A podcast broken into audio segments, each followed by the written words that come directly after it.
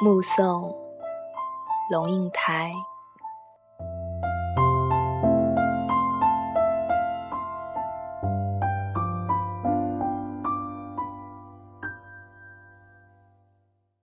欢上小学第一天，我和他手牵着手，穿过好几条街，到维多利亚小学。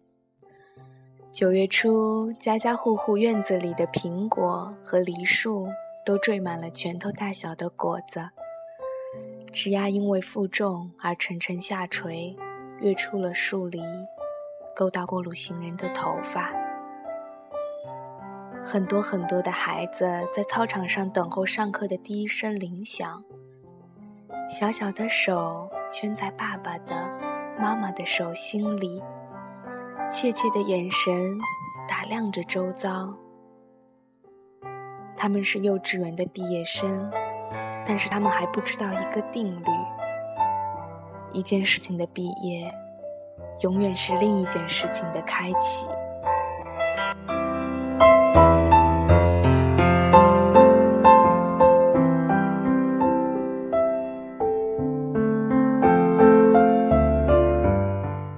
铃声一响，顿时人影错杂，奔往不同方向。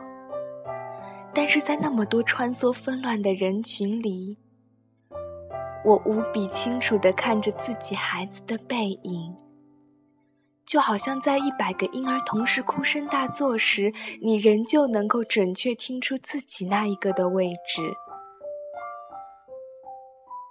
欢背着一个五颜六色的书包往前走。但是他不断的回头，好像穿越一条无边无际的时空长河。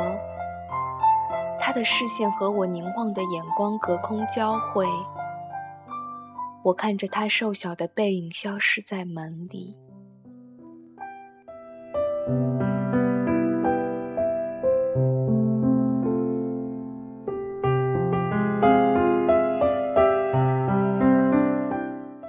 十六岁。他到美国做交换生一年，我送他到机场。告别时照例拥抱，我的头只能贴到他的胸口，好像抱住了长颈鹿的脚。他很明显的在勉强忍受母亲的深情。他在长长的行列里等候护照检验，我就站在外面。用眼睛跟着他的背影一寸一寸往前挪，终于轮到他，在海关窗口停留片刻，然后拿回护照，闪入一扇门，疏忽不见。我一直在等候，等候他消失前的回头一瞥，但是他没有。一次都没有。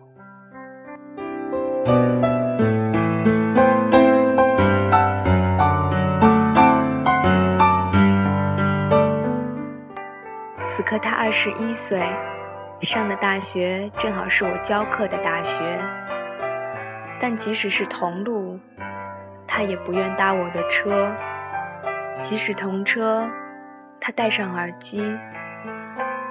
只有一个人能听的音乐，是一扇紧闭的门。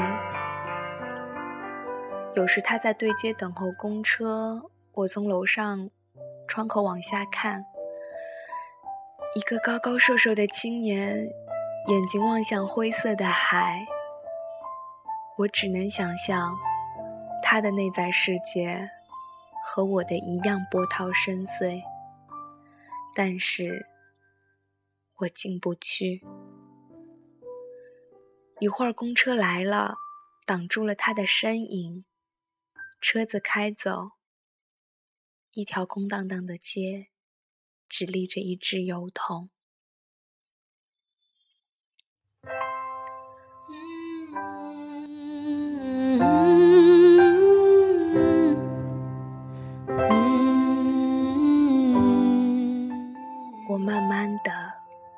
慢慢的了解到，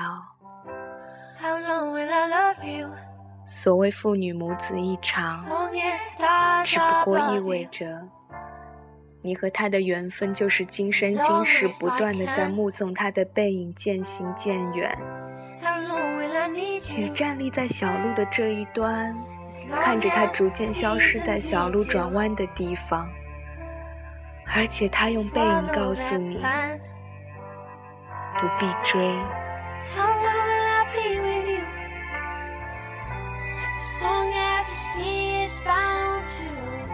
我慢慢的、慢慢的意识到，我的落寞仿佛和另一个背影有关。博士学位读完之后，我回台湾教书。到大学报到第一天，父亲用他那辆运送饲料的廉价小货车长途送我。到了，我才发觉他没开到大学正门口。而是停在侧门的窄巷边。卸下行李之后，他爬回车内，准备回去。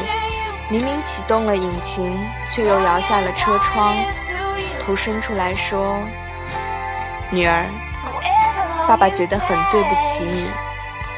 这种车子。”实在不是送大学教授的车子。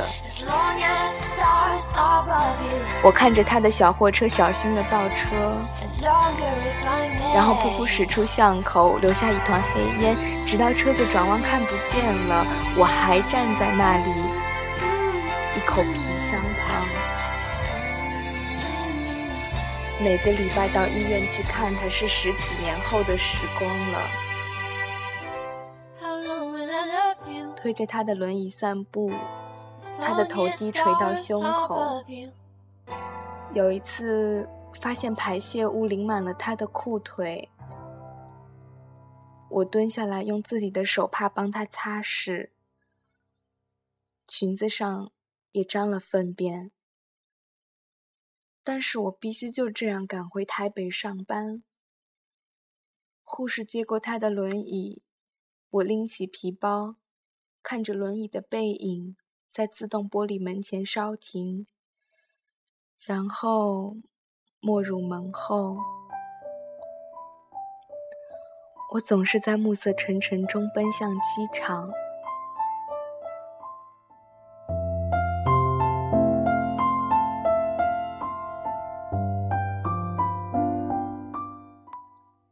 火葬场的炉门前。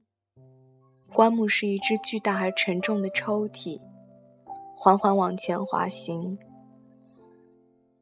没有想到可以站得那么近，距离炉门也不过五公尺。雨丝被风吹斜，飘进长廊内。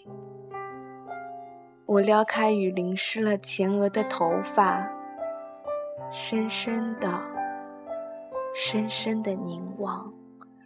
希望记得这最后一次的目送。我慢慢的、慢慢的了解到，所谓父女母子一场，只不过意味着，你和他的缘分就是今生今世不断的在目送的背影中渐行渐远。你站立在小路的这一端。看着他逐渐消失在小路转弯的地方，而且他用背影告诉你不必追。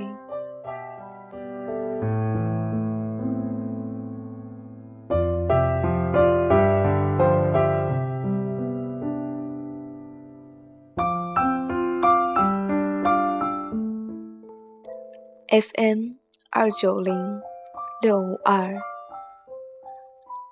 再见，再见。